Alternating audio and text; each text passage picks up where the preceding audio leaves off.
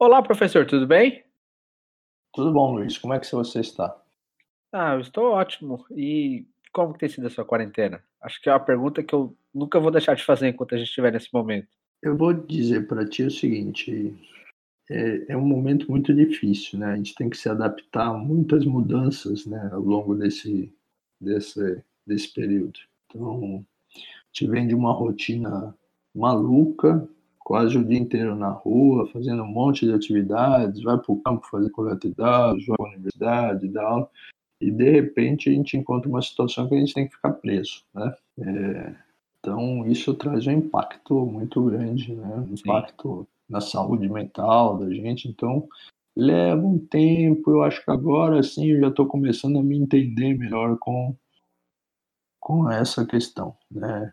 Eu sinto falta da rua. Né? Eu acordava cedo, ia correr na praia, né? uma série de atividades que a gente faz rotineiramente que a gente tem que mudar de repente. Então, leva um tempo para se adaptar, mas não há o que reclamar, né? A gente tem boa condição de vida, né? tem um bom espaço para morar, então o nosso isolamento não é um isolamento é, triste, vamos dizer assim. Fica triste pela situação do mundo, né? mas não triste porque nós estamos numa situação difícil, né? de uma situação de, de impossibilidade que traga algum impedimento para fazer o que a gente gosta de fazer. Isso a gente não sofre. Professor, para quem está te ouvindo, se apresente, por favor. Me fale qual é a sua linha de pesquisa, me fale quais vocês você seleciona lá na universidade. Eu sou Fernando, Fernando Ramos Martins, eu sou físico, né? Me formei na USP, fui fazer mestrado é, em energia nuclear, trabalhei com tecnologia de reatores nucleares durante um tempo. Né? Eu saí do, acabei o mestrado, fui trabalhar num projeto da Marinha, acho que durante seis ou sete anos.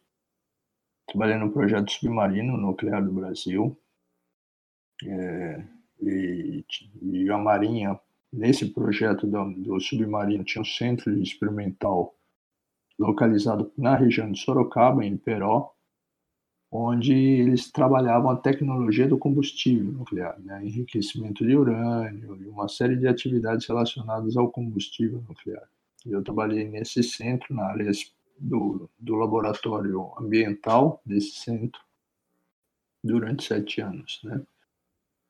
É, cansei né, dessa atividade rotineira né, e, do convívio bastante restrito né, que a gente tinha nesse centro nesse centro experimental.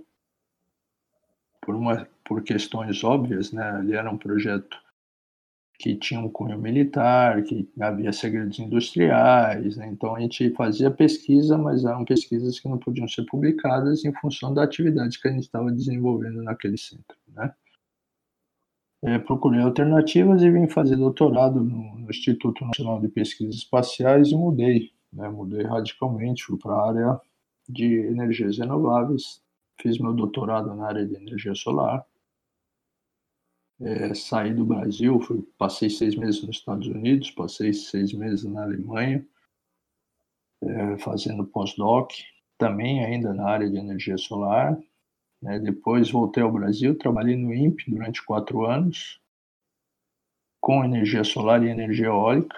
Né? A gente publicou durante esse período o Atlas Brasileiro de Energia Solar, que hoje é um documento de referência para a área de energia.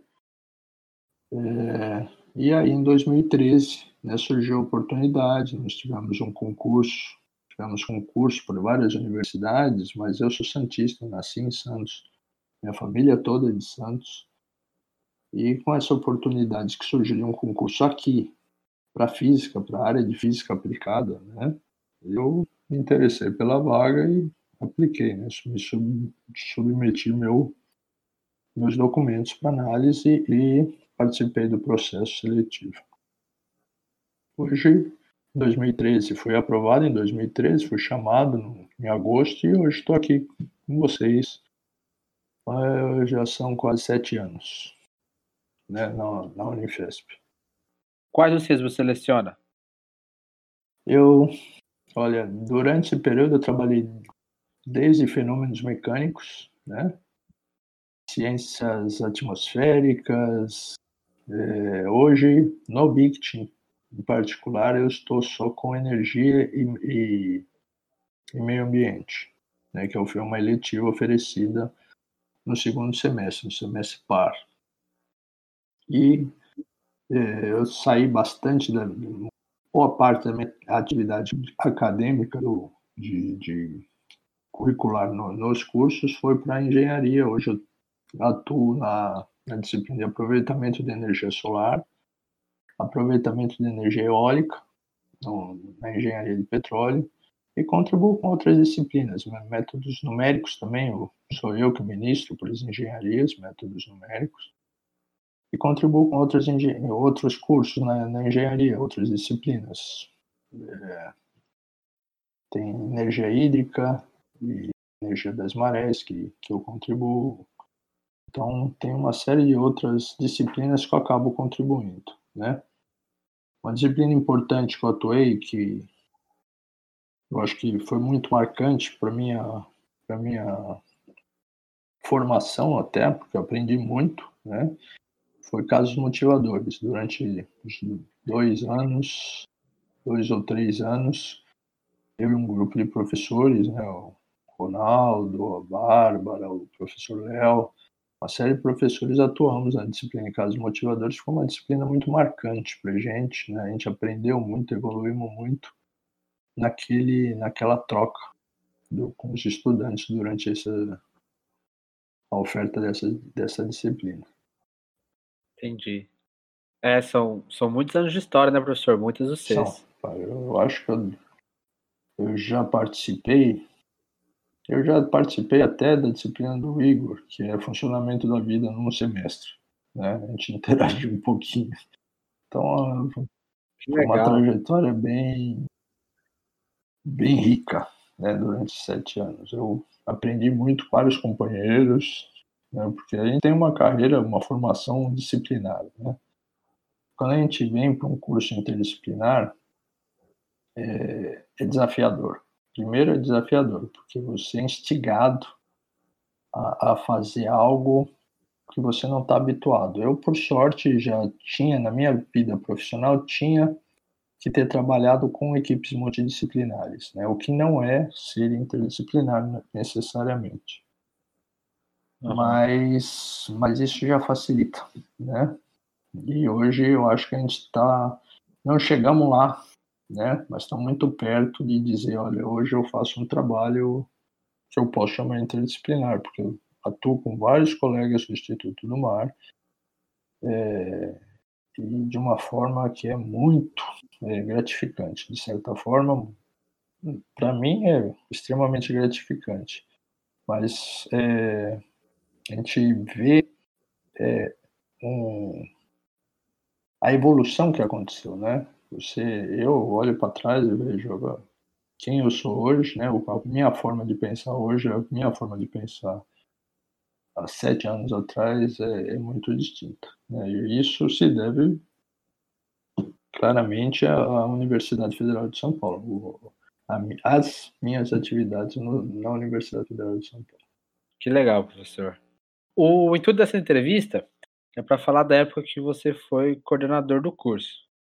E lá na sua gestão aconteceram várias coisas marcantes e momentos-chave na história do bacharelado interdisciplinar em Ciências e Tecnologia do Mar. Um deles foi o processo de reconhecimento do curso pelo MEC. Como que isso funciona? O, o que é esse reconhecimento?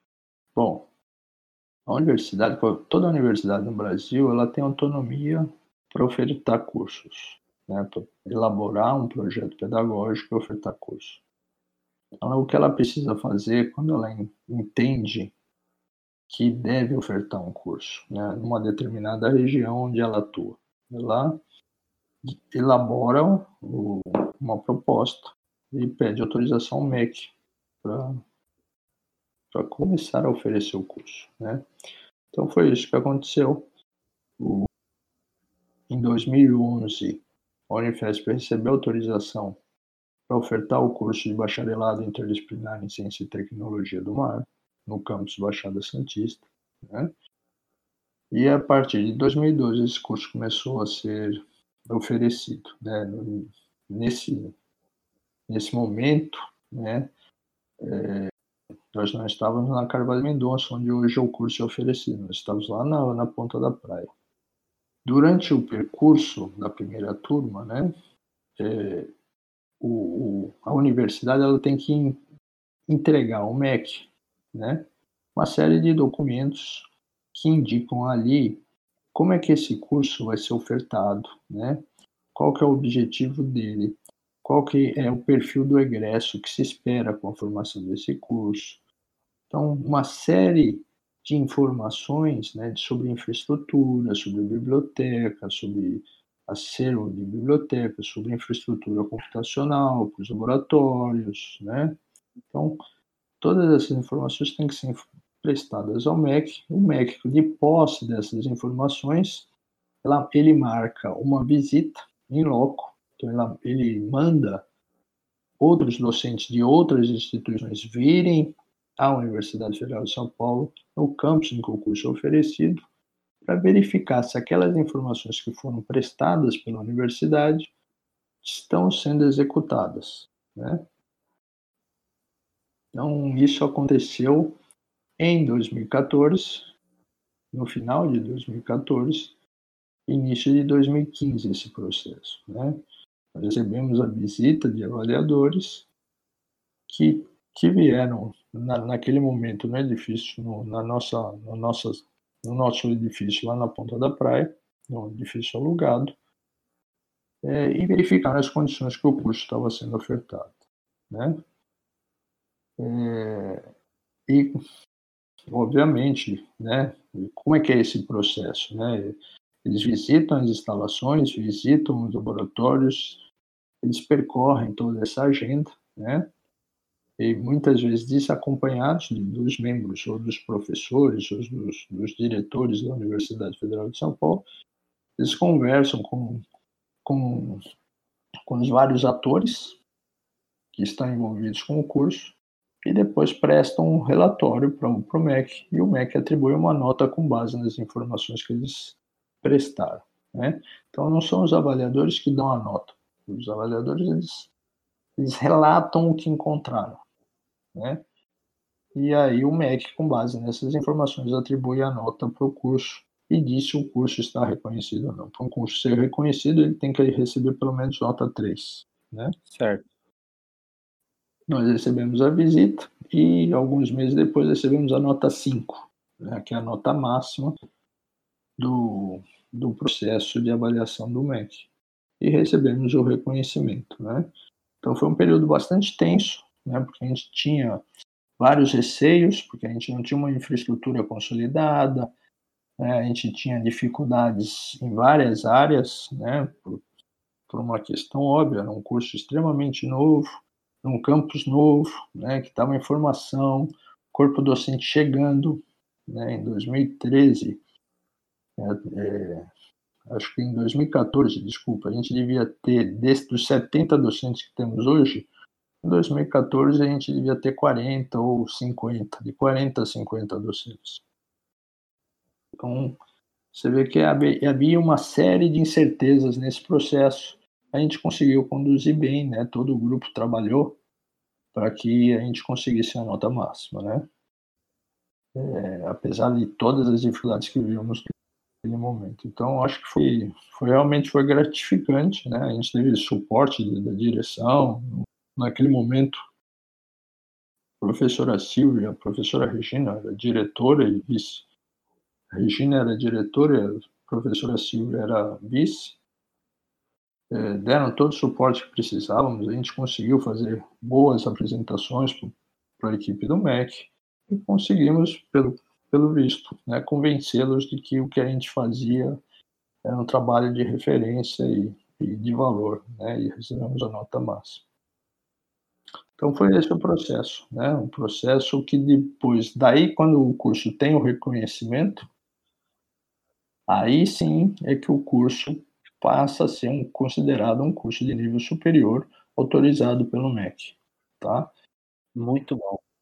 Então, todo graduado no curso vai receber um diploma com reconhecimento do MEC. Tem um carimbo do MEC lá dizendo que o curso é um curso reconhecido.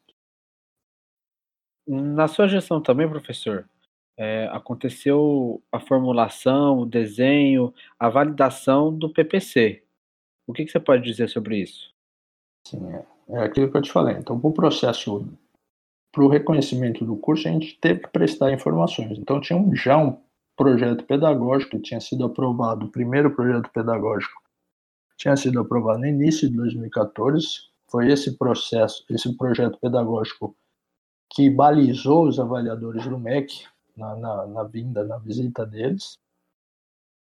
Mas era um projeto pedagógico que foi construído ainda com poucos docentes presentes no campus, né?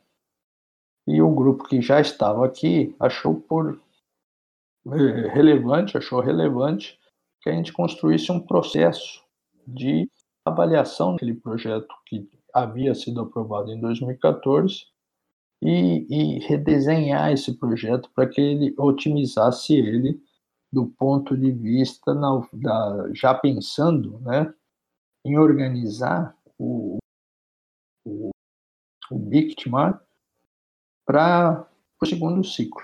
Né, os alunos, porque, porque o, o bacharelado é um curso de graduação que não é profissionalizante, é um primeiro ciclo do nível superior. Né? E, e é óbvio que ele é um curso que não é curso preparatório para outro curso. Ele é um curso terminal. A pessoa termina e ela tem um diploma de nível superior. Mas não é um curso profissionalizante. Um curso é, no projeto pedagógico, o primeiro projeto pedagógico de 2014, já indicava ali cinco saídas, cinco é, possibilidades de, de, trajetórias acadêmicas para o egresso do, do, do BICT, é, pensando numa carreira profissional. Então, havia duas engenharias, havia oceanografia, havia, se não me engano, engenharia de pesca também, e a ecologia marinha. Se não me engano, era esse o nome que havia naquele, naquele momento. Então, em 2015, o grupo de docentes que estava aqui entendeu que a gente precisava é, reestudar aquele projeto pedagógico, readequar ele para viabilizar aquelas saídas, né, aquele segundo ciclo de formação. E, e, e transformar o egresso do BICT, né, transformar a carreira, a, carreira não, mas o processo curricular dentro do BICT, de forma que o curso, ao terminar, o aluno atingisse aqueles objetivos que a gente tinha definido no projeto pedagógico. O nosso, o nosso objetivo foi fazer o quê? É, redesenhar o curso para garantir que o egresso tivesse o perfil desejado, né, que já estava previsto ali no projeto pedagógico, e também permitisse ele melhores condições para seguir um segundo ciclo de formação de nível superior num curso profissionalizante. Ou, se ele preferisse, para um, um curso de mestrado, né, era uma outra possibilidade, não na graduação, mas no curso de mestrado. Então, o curso foi desenhado, foi consolidado de uma outra forma, né? É... Se você me perguntar hoje, olha, Fernando, você acha que essa mudança foi boa? Eu acho que essa mudança foi a melhor que a gente conseguiu fazer naquele momento. Mas hoje a gente tem outra experiência, né? A gente passou de 2015, hoje estamos em 2020, e a gente viu, aprendemos né, que esse processo já precisa sofrer novas alterações. Então, nós estamos num, numa fase agora que quem está conduzindo é o professor Will, né, como coordenador, junto com o NDE, que é o núcleo docente estruturante do curso, são sete professores que estão envolvidos né, nessa, na, no desenho de uma nova proposta de reformulação desse projeto pedagógico. Né? Então, isso que a gente precisa ter claro. Um curso como o bacharelado, ele não é um curso estático, né? é um curso interdisciplinar que, que no, no próprio conceito dele exige né? Essa, esse pensamento constante de, de, de avaliação, essa reflexão sobre o, o que, que está sendo feito, se os objetivos estão sendo alcançados, né? Tecnologia muda, o curso também precisa mudar, precisa se readequar. Então, esse é o processo de construção de um curso de bacharelado interdisciplinar em qualquer área, né? Não é só na área de tecnologia do mar, mas em qualquer área deve ser dessa forma. E é isso que a gente tem procurado fazer. É o, o curso ele vai estar sempre evoluindo, né? Sempre a ideia é sempre manter essa evolução, né? Então por isso que agora nesse momento a gente está passando por um outro processo, né? É, de avaliação. Atualmente o que a gente tem, a gente tem uma carga horária fixa que ao, ao nosso ponto de vista ainda é muito elevada. Né? Então a gente precisa algumas adequações ali, diminuir a carga de, de horária em, em disciplinas obrigatórias e permitir ao estudante talvez uma liberdade maior para fazer a sua trajetória acadêmica. Né? Então é isso que a gente tem estudado agora para um, uma revisão do projeto pedagógico, que a gente espera. A ideia ela talvez já ter evoluído um pouco mais, mas é um processo lento, né? Porque é um processo que necessita uma participação de toda a comunidade, não é só os docentes que fazem isso, né? Então, o que a ideia está fazendo é coletando informações, né? Coletando informações com estudantes, coletamos informações com egressos, né? A gente foi entrevistar egressos, pedimos por egressos, né? Que já estão no mercado de trabalho, que já fizeram engenharia, muitas vezes já concluíram engenharia, estão é, dando opinião para a gente de, de, de, quais foram os pontos fortes do curso que fizeram, quais foram os pontos fracos, né? É, o que eles sugerem de alterações. Né? Então, esse processo de, de evolução é um processo que exige assim bastante cuidado, bastante reflexão para a gente ter certeza que está avançando, né? A gente nunca tem certeza que está avançando, mas a gente imagina que vai avançar e aí vai demorar um tempo, vai demorar mais alguns anos para a gente verificar se esse passo foi correto ou não. E é assim, né? Evolução, evolução da vida é evolução que exige esse, esse, essas paradas para reflexões, né? É o que está acontecendo agora, por exemplo, com a gente, uma pandemia, né? Todo mundo para para refletir o que caminho que a gente está seguindo, né? A sociedade como um todo está seguindo, né? Então, professor, chegando agora ao final da nossa entrevista, eu gostaria de dizer que eu estou muito feliz com a sua participação. Eu não conhecia essas histórias, eu não sabia sobre essa questão do reconhecimento do curso pelo MEC. E eu estou muito feliz de ter ouvido elas. Eu fico muito feliz de saber e de reconhecer o esforço que muitos docentes e discentes tiveram para que o Bictimar fosse um curso de excelência tão cedo, quando ele era tão jovem. E dito isso, professor, eu venho te trazer a pergunta de sempre. Com quantos paus faz uma canoa? Eu vou eu vou, eu vou te dizer que eu não sei com quantos paus se faz uma canoa. Tá? Eu acho que é, é, eu sou físico. Eu lembro quando eu estudei física, uma das coisas mais marcantes que teve na minha formação foi quando eu comecei a estudar na física moderna o princípio da incerteza. É, e o princípio da incerteza ele, ele, ele, ele marca só não só a física, mas marca toda uma, uma, uma evolução de pensamento depois dele, né? Então, o que, que o princípio da incerteza diz? Que a gente não consegue definir com certeza uma propriedade física, uma grandeza física. A gente sempre vai ter uma incerteza e essa incerteza vai depender do olhar que a gente dá para ele, para aquela, aquela grandeza. Então, se eu quero medir velocidade, forma como eu vou medir velocidade vai, vai determinar uma incerteza. É, e se eu souber muito bem a velocidade, eu não vou saber a posição, por exemplo, daquele corpo que está com aquela velocidade. Sim. Então, quando você me pergunta quantos paus se faz uma canoa, eu não sei.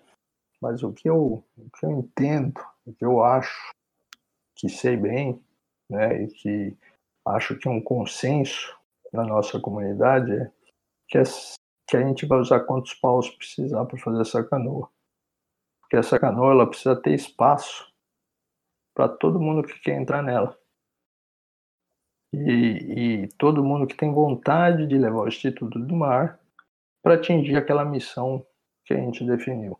Então, o Instituto do Mar tem uma missão muito clara, né, que é produzir ciência, produzir atividades de extensão, formar pessoas, formar profissionais com excelência, que possam contribuir com a sociedade de uma forma positiva. Então a gente precisa de um barco muito grande, uma canoa muito grande. Todo mundo que quiser entrar, quiser dispor de energia, né? energia meia, dispor de energia para fazer esse barco andar no rumo focado na nossa missão, ele tem que entrar. Então a gente fazer a canoa com quantos paus forem necessários. Né? É essa forma que eu entendo. Eu acho que a gente tem um grupo, né? grupo não, quando eu falo grupo, não é só docentes, é docentes, discentes, técnicos, né? que estão trabalhando para isso, para levar né, o nosso barco, nossa canoa na direção da nossa missão. É isso, acho, Luiz. Muito bom, professor. Fiquei muito feliz com a sua resposta. Muito obrigado, Luiz. Então, até a próxima, professor. Abraço.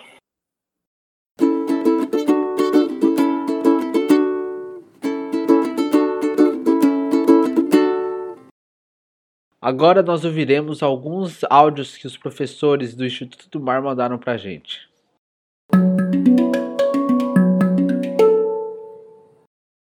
Olá, eh, sou José, professor José Juan Barrera Alba, sou oceanógrafo, trabalho com ecologia, fisiologia de microalgas e com cultivo e biotecnologia de microalgas. Eh, co-coordenador do módulo de biodiversidade marinha 1 do primeiro termo, atuo como colaborador em MST2 e MST3, eh, também tenho um módulo de eletivo de cultivo e biotecnologia de microalgas para as engenharias. É, a interdisciplinaridade do é, está em, praticamente em todos os módulos. É, eu não consigo trabalhar sozinho sem fazer essa colaboração com outros docentes. Inclusive, essa minha linha de pesquisa mais para biotecnologia vem dessa interdisciplinaridade de colaboração com outros docentes de outras áreas, principalmente das engenharias. Espero que vocês gostem do curso e que possam aproveitar ao máximo esse curso. Um abraço a todos e se cuidem.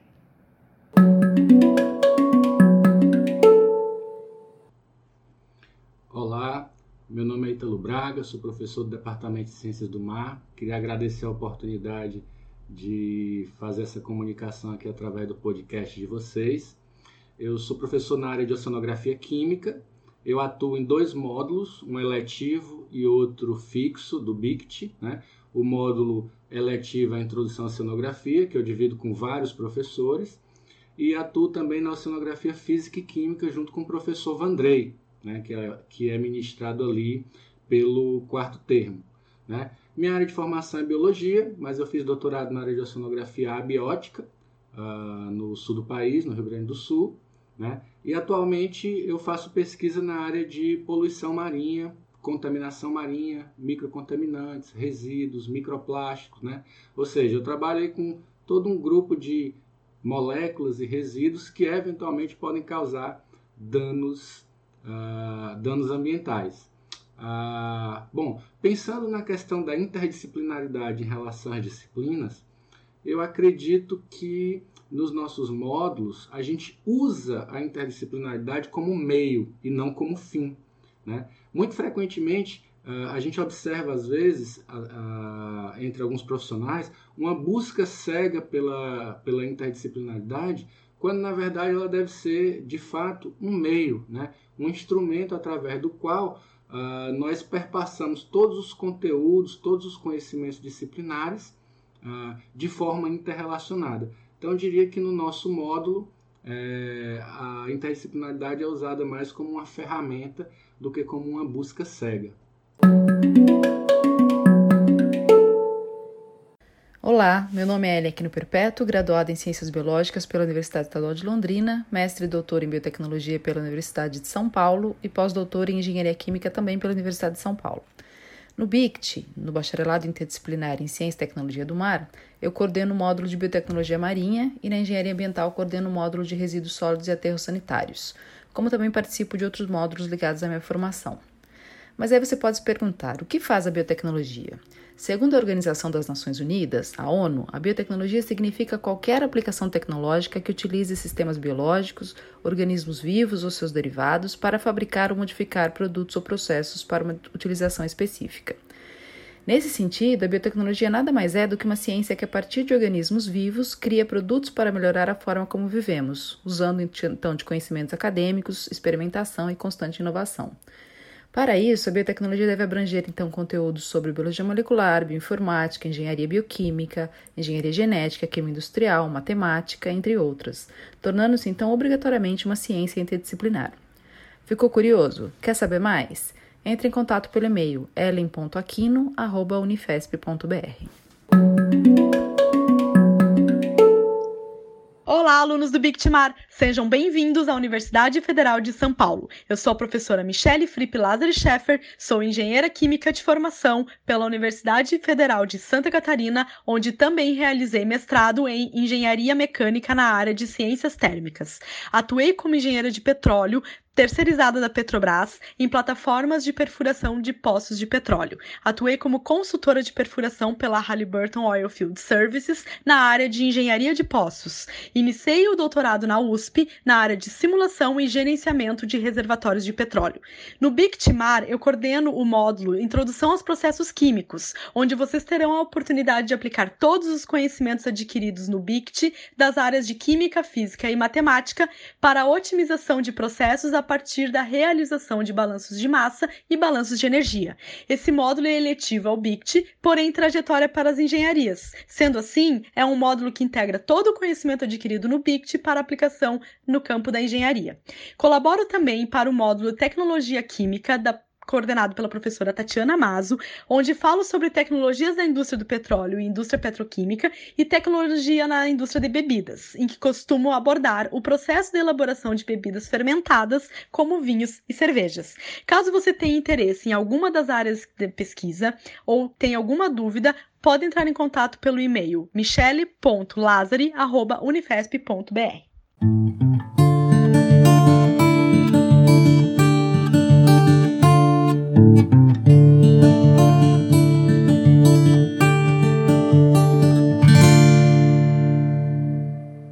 Muito obrigado por acompanhar o nosso projeto e por ouvir até aqui. A nossa série especial sobre a história do Bictimar contém mais um episódio que será lançado domingo que vem. Esse episódio especial serão com os egressos do BICT, aqueles e aquelas que já se formaram no BICT ou em uma das engenharias. O que eles estão fazendo, aonde estão, o que encontraram no mercado de trabalho quando se formaram. Essa e outras respostas vocês ouvirão lá no programa de domingo. Então, encontro vocês na sexta-feira com Canoa Notícia. Fiquem bem e até mais.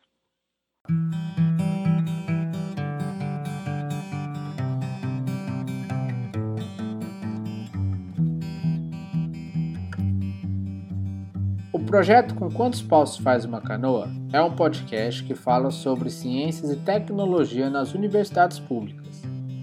O conteúdo e o formato foram idealizados por integrantes do Instituto do Mar da Unifesp, sob a coordenação da professora Gislene Torrente Vilara, e é um projeto de extensão em parceria com o Núcleo Rádio Silva.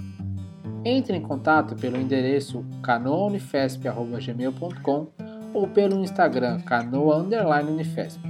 Você pode nos ouvir no site da radiosilva.org, no Spotify ou na sua plataforma de podcasts favorita.